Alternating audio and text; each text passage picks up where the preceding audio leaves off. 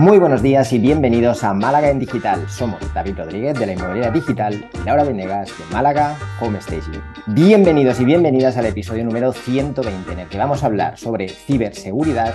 Además lo vamos a hacer con una invitada de altura, ¿no es así, Lau?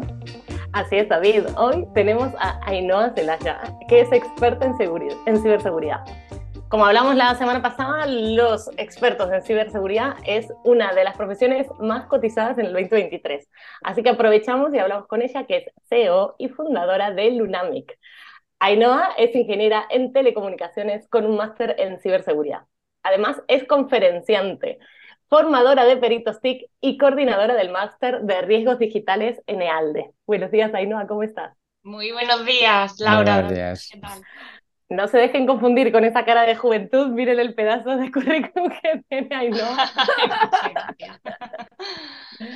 y, y, bueno, Ainhoa, estamos encantadas de estar por acá. el tema de ciberseguridad es algo que nos queda tan lejano, ¿no? Que es más allá de cifra, de que cuando WhatsApp se cifró... No debería, eh, no debería. no debería, exacto.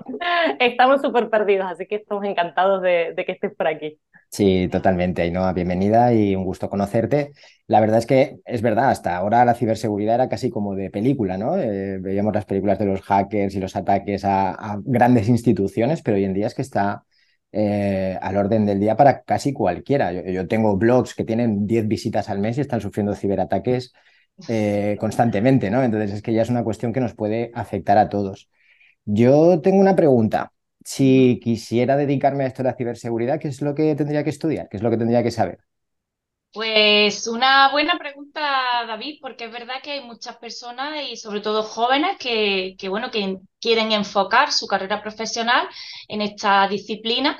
Y aquí lo primero que yo te diría es eh, elegir la rama en la que se quiere uno especializar. La ciberseguridad es una disciplina muy amplia y se compone pues de varias ramas de especialización. Por ejemplo, está el hacking ético, está el análisis forense, la parte de ciberinteligencia, muy interesante también de cara a las empresas y a las instituciones, la ingeniería inversa, que es la rama que se encarga de analizar el malware, los virus y todas estas cosas.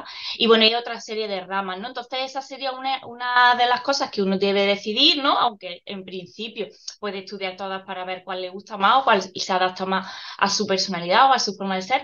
Y, y luego, bueno, pues efectivamente, como os podréis imaginar, es importante o esencial una base fundamental en programación, en sistemas operativos, en protocolos de comunicación, en redes, telefonía móvil, etcétera. Actualmente, pues las carreras que más se adaptan a estos perfiles son las ramas de ingeniería en telecomunicación o en informática. También efectivamente hay, hay eh, eh, estudios de eh, tipo ciclos, ciclos formativos, cursos. Lo que también es cierto es que en esta profesión nunca se deja de estudiar. Siempre hay que, hay que estar continuamente formándose, continuamente actualizándose, haciendo cursos, leyendo entrevistas, leyendo artículos científicos, estando en comunidades, en foros, y por eso es un aprendizaje continuo. Pero bueno, para empezar, digamos que la base repito, sería esa base importante de matemáticas, comunicaciones, protocolos, programación, y luego ya ir especializándose en las ramas que más, que más se adapten a nuestra personalidad. O sea, sería en resumen como una base de ingeniería matemáticas y después pues uh -huh. la, la, especialidad a lo mejor a través de ciclos o cursos específicos, ¿no? Exactamente. Me, a mí lo que siempre me ha preocupado un poco respecto a lo de la ciberseguridad es cómo lo hacéis, porque los malos nunca descansan, es decir, ellos eh, en lo que es ciberseguridad siempre se está eh, innovando porque al final se van probando muchas cosas, ¿no? Eh, los, sí. Las vais pillando y las vais conociendo, entonces tienen que estar constantemente innovando. Eh, la formación en este caso tiene que ser diaria, ¿no? Prácticamente sí, al minuto. Y no hay fronteras, además, no olvidemos mm. que en el ciberespacio no hay fronteras. Nos puede atacar un ciberdelincuente que está en China, en Rusia o en cualquier otro país del mundo, y eso también es importante. Qué guay, qué guay. ¿Y por qué es que somos tan vulnerables? O sea, ¿qué... ¿por qué nos hemos convertido en personas tan vulnerables? ¿no? Además de andar pegados al móvil todo 100%, ¿qué, qué, qué ha pasado? Claro, eh, como es lógico, tenemos una dependencia tecnológica brutal, somos dependientes de la tecnología en todos los ámbitos de nuestras vidas, desde la personal, laboral, familiar, todo. Entonces, ¿qué ocurre? En los primeros años yo siempre cuento esto, ¿no? La, la imagen del hacker, que aunque hacker a día de hoy ya no se considera, la Real Academia de la Lengua ya no lo considera una acepción peyorativa, sino que pueden haber hackers que se dediquen a hacer el bien, ¿vale? No es lo mismo un hacker que un ciberdelincuente y apuntamos esto. Eh, en los inicios, en los años 60, 70, cuando empezaba el movimiento hacker, era como algo si me lo permitía, hasta romántico, ¿no? De chicos y chicas que querían... Eh, Reivindicativo, ¿no? Sí, saltar las protecciones de empresas, de gobiernos, pero como para decir, mira qué listos somos y hemos llegado hasta aquí, y ponía su bandera y tal, ¿no? Pero eso después fue evolucionando y se fue convirtiendo en simple y llanamente un negocio. O sea, la, ciberdelincuencia es una forma de ganar dinero y los datos, tenemos, eh, nuestros datos son algo muy importante para nosotros, para las empresas, instituciones, incluso para mm, lo que son sistemas ¿no? de, de suministros básicos, la electricidad, eh, fin, las entidades bancarias, imagina todo lo que depende de la tecnología. Entonces, ante esos datos valiosos, estos sistemas valiosos, pues hay muchísimas personas que decidieron, bueno, pues vamos a intentar sacar dinero, sacar rentabilidad eh, con este tipo de delitos, ¿no? Eh, de, de hecho, a día de hoy, ya hace tiempo que hay más ciberdelitos que delitos eh, físicos analógicos, ¿no? De los de toda la vida, del que te roba el bolso o, tal, ¿no? Hay muchos más ciberdelitos y, y, eso es por esto, por lo que hablábamos, ¿no? No hay fronteras, casi cualquier persona sin casi conocimientos puede comprar un sistema de hacking o un sistema de ransomware as a service que se llama, ¿no? De hacking as a service, que es tú compras un paquete donde tienes tú incluso tu base de datos para lanzar eh, un ciberataque y después dedicarte a recoger, a poner la mano a recoger el dinero, ¿no? Y, para, y no es ni siquiera necesario ser un experto en, tecnología o en ciberseguridad para, para hacer este tipo, para cometer este tipo de delitos. O sea que es cierto que funciona esto. Yo siempre pensé que era bueno que le funcione a Telefónica, vale, pero digamos, que a mí me piden un rescate me dicen, pues, buena suerte, no sé, o sea que, ¿cómo, ¿cómo es? Claro, pero fíjate que a lo mejor eh, tú tendrás en tu empresa, tú tendrás tus datos eh, y tan importantes como pueden ser tu base de datos de clientes, tu know-how, eh, factura, etcétera. Bueno, cada tipo de empresa una serie de datos distintos, ¿no? Entonces, imagínate cuánto de valiosos son esos datos para ti. Y si tú los pierdes o te los secuestran, como es el caso del ransomware tan famoso, ¿verdad? Pues si los secuestran, igual uno está dispuesto a pagar un dinero por ello, aunque sea una pequeña empresa. Y además con, con, la urgencia, ¿no? De solucionarlo rápido, sin, tampoco te da tiempo a verificar si es cierto o si no es cierto. Simplemente pagas por si acaso y además que la mayoría de nosotros no tenemos ni idea de si eso puede ser eh, verdad o no, ¿no? Es, me, me, gusta la idea esta del romanticismo muy estilo los piratas, ¿no? De, ahí, sí, algo así, ¿no? Sí, la pirate, el romanticismo asociado a la, a la, piratería, cuando en realidad pues es lo mismo. Eh, al final termina siendo un negocio y una forma de ganar, sí. de ganar dinero. Como pymes, como emprendedores, Ainhoa, algunas claves para intentar protegernos lo mejor posible, digamos, en nuestro día a día. Pues bueno, gran pregunta como para responderla. Sí, la he preguntado así como si te estuviera preguntando la hora, pero... Bueno, eh, bueno, sí, podemos decir, vamos a dar, podemos dar unas pinceladas, ¿no? A grandes rasgos. Yo siempre eh, en el tratamiento con la empresa, el procedimiento que se sigue es el siguiente, que es el primero fundamentalmente es detectar cuáles son esos datos que son tan importantes para nosotros, sin los cuales nuestra empresa, por ejemplo, no puede funcionar o nos pondría en un compromiso importante con nuestros clientes, porque también estamos hablando no solo de pérdida de datos que nos conlleven perjuicios económicos, sino reputacionales. ¿Cómo queda nuestra empresa cuando le tenemos que decir a nuestros clientes, mira, se me ha tenido una brecha de seguridad y están tus datos en la dark web o cualquier, por cualquier sitio, ¿no? Entonces, eso se le llaman las joyas de la corona, los datos que son fundamentales para nuestra empresa, para nuestro negocio o para nuestra vida personal, que también los tenemos. Eh, una vez que tenemos detectados esos, esos, datos tan importantes, esas joyas de la corona, eh, el siguiente paso sería analizar, analizar los riesgos a los que estamos expuestos. Lógicamente, no es lo mismo un despacho de abogados que una carnicería, por así decirlo, ¿vale? Tenemos que saber eh, a qué riesgos podemos estar expuestos, qué número de equipos tenemos, cómo nos conectamos a Internet. Y en base a ese análisis también evaluar el impacto que tendría si sufrimos cualquier tipo de ataque, las diferentes circunstancias que se pueden dar, qué mm, urgencia, qué gravedad conllevaría cada uno de ese tipo de ataques. En base a esas dos cosas, en el análisis de riesgo se basa en la probabilidad también, ¿no? De decir, oye, es muy probable que a mí me llegue alguien y se cuele aquí y abra el ordenador, etcétera, etcétera, pues hay que ver la probabilidad y hay que ver el impacto. Y en base a esas dos cosas, pues ya aplicamos medidas. Esto que lo estoy explicando un poco de manera abstracta, eh, pero es clave, es clave porque no se trata de que las empresas inviertan una cantidad increíble de dinero en poner firewalls, en poner software costosísimos, sino adaptarlo a las necesidades de cada uno. Al final siempre, en general, ¿no? Las medidas de ciberseguridad suelen conllevar una, incomodidad, ¿no? Cuando tenemos un doble factor de autentificación, pues cada vez que nos logueamos en un sistema, tenemos que consultar, poner una clave, lo consultar el móvil para poner otra más clave. Entonces, al final todo esto genera incomodidad y, como digo, muchas veces gasto. Entonces, eh, esas cosas hay que, hay que gestionarlas adecuadamente.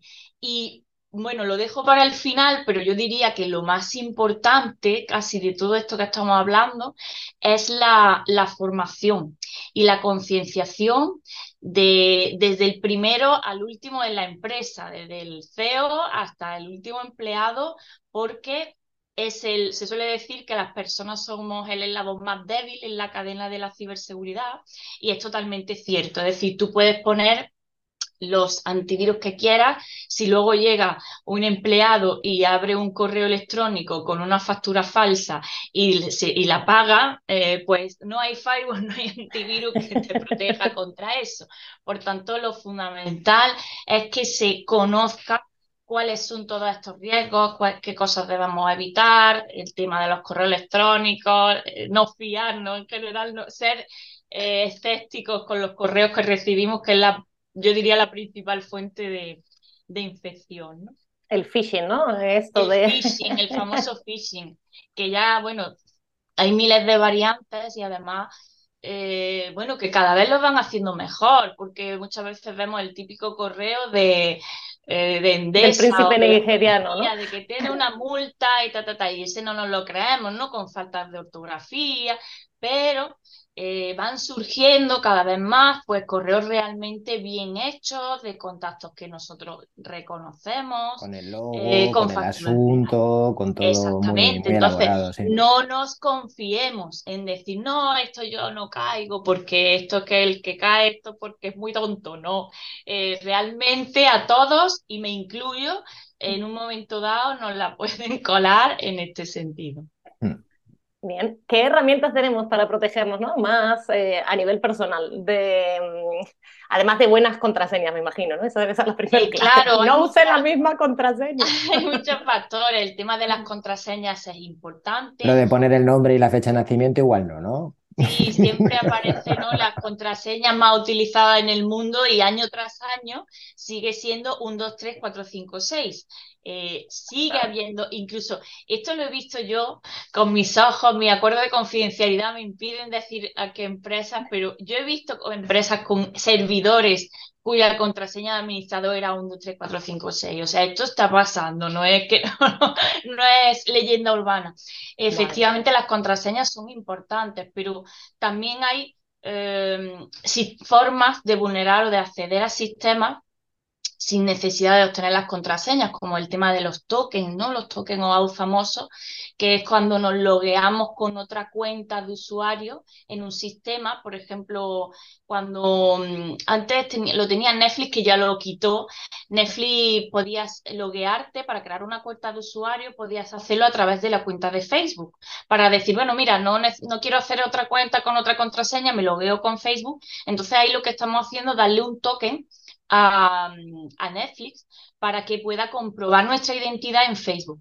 Eso es algo totalmente inocuo, ¿vale? No estoy diciendo que esto sea malo para nada, eh, porque son dos empresas serias y consolidadas y nos ofrecen una comodidad que es hacer eso.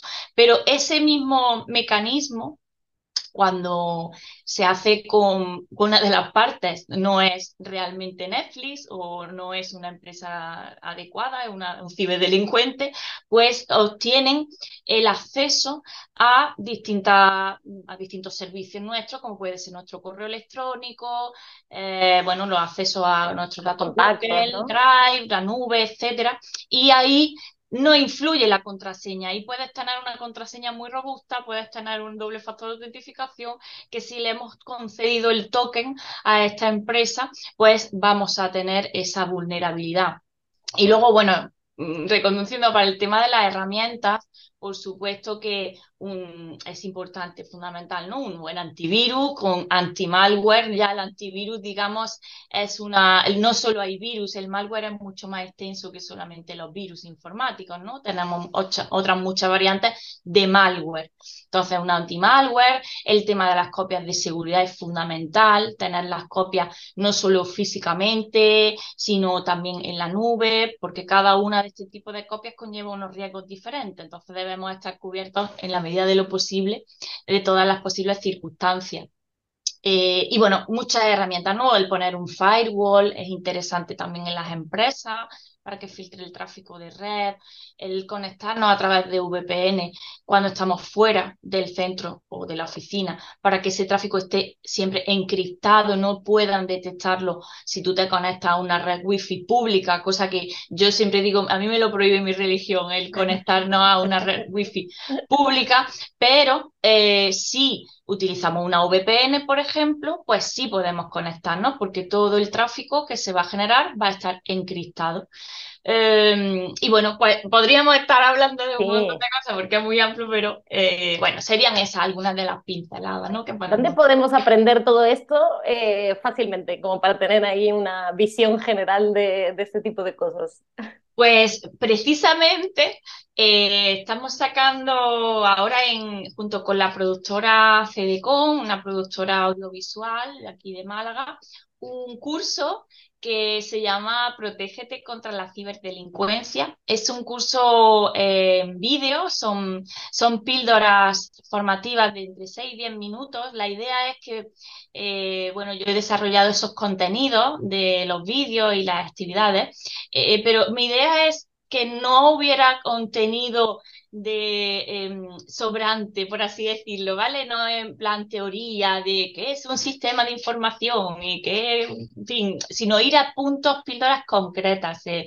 A lo mejor un, un vídeo, pues te trata de la seguridad en WhatsApp, cómo podemos mm, tener, utilizar WhatsApp con todas las garantías de, de seguridad o qué sé yo, ciberseguridad, pues em, hablamos de, también de los tokens, hablamos de los móviles, los ordenadores, para que cualquier persona que trabaje con un ordenador y utilice un teléfono móvil tenga esas nociones básicas necesarias y de una manera, digamos, poco teórica, sino práctica y en, en vídeo, en píldoras concretas, ¿no? Enfocadas a asuntos concretos.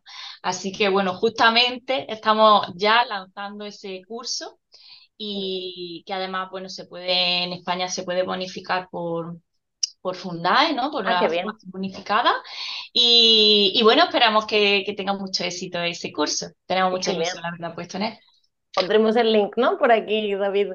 Como cuatro veces, las veces que haga falta y sin necesidad de registro.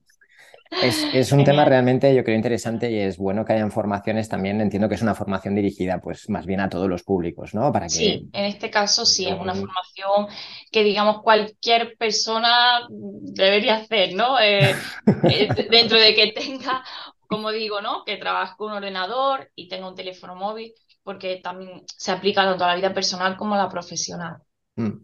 Y yo, por último, me gustaría, pues eh, sí que mi punto de vista sobre la ciberseguridad ha cambiado mucho estos años, pero creo que también en términos generales el nombre y la manera en la que se trata eh, parece que sea algo que nos queda a la mayoría muy lejos, ¿no? Pero eh, incluso no todo el mundo se, tiene negocios digitales ni tiene web. Mm en su uso diario también están expuestos lo que hablábamos de, del phishing, ¿no? Yo no sé cuántos bancos tengo ya. Yo pensé que solo tenía uno, pero cada día recibo un mensaje de un banco distinto que me dice que ponga mis datos, ¿no? Entonces, claro, todos a nivel de usuario, gente de todas las edades, eh, estamos navegando constantemente, vamos rápido, recibiendo notificaciones. Creo que para cualquiera es importante tener esas nociones sobre qué básicos tener en cuenta y sobre, sobre todo cómo nos podemos proteger un poco en, nuestro día a día, así que esperaremos el curso con, con impaciencia. Genial. Totalmente, totalmente. Eh, Ainhoa, ¿cómo te podemos encontrar para ir cerrando? Pues bueno, mi empresa es Lunamic, eh, tenemos la página web lunamic.es y, y, bueno, ahí están todos nuestros datos de contacto, pues por ejemplo el, correo info, info.lunamic.es y luego pues en las redes sociales, Facebook, LinkedIn, Twitter, en fin. Eh, el link, el, Instagram, no, no tenemos Instagram todavía de, la empresa. El otro día me decía alguien, ¿cómo no tiene Instagram de la empresa? Tengo el mío personal, pero, pero bueno, todo se andará en este 2023 que empieza. Uno de los retos es también movernos más un poquito por, por las redes sociales. Pues yo creo que Instagram te, sí puede ser muy interesante, ¿no? Poner estas pildoritas y que la gente vaya tomando conciencia. Efectivamente, a lo mejor crear algo así, ¿no? Historias con, con ejemplos concretos, ¿no? De, de cosas y tips que se pueden, eh, que pueden ser. Situaciones cotidianas, etcétera. Sí puede ser un buen contenido, la verdad. Sí, te puedes ir a TikTok directamente, mira, tú puedes saltar en Instagram y También, también, efectivamente. Bueno, las dejaremos todas linkadas abajo, ¿vale? Para que te vean de momento y que te puedan ir siguiendo. Muchísimas, muchísimas gracias, Ainhoa. Súper interesante. Y ya entendemos por qué es una ¿no? de, de, las, em, de los expertos más buscados para el 2023. Así que animar a la gente que está pensando a qué dedicarse, pues que la ciberseguridad puede ser fascinante también. Y tanto. Sí, claro que sí. Es un campo además que va, eh, ya está despegando, pero en los próximos años va a ser brutal, seguro, seguro. Pues muy bien, muchas gracias Ainhoa, muchas gracias David y gracias a todos por acompañarnos. gracias a todos por acompañarnos en nuestras conversaciones de cada lunes. Si te ha gustado el podcast, nos puedes dejar tus comentarios y likes y no te olvides de darle a suscribir. Si tienes alguna sugerencia, nuestro email es malagaendigital.gmail.com. Buena semana. Que tengáis una feliz semana, familia.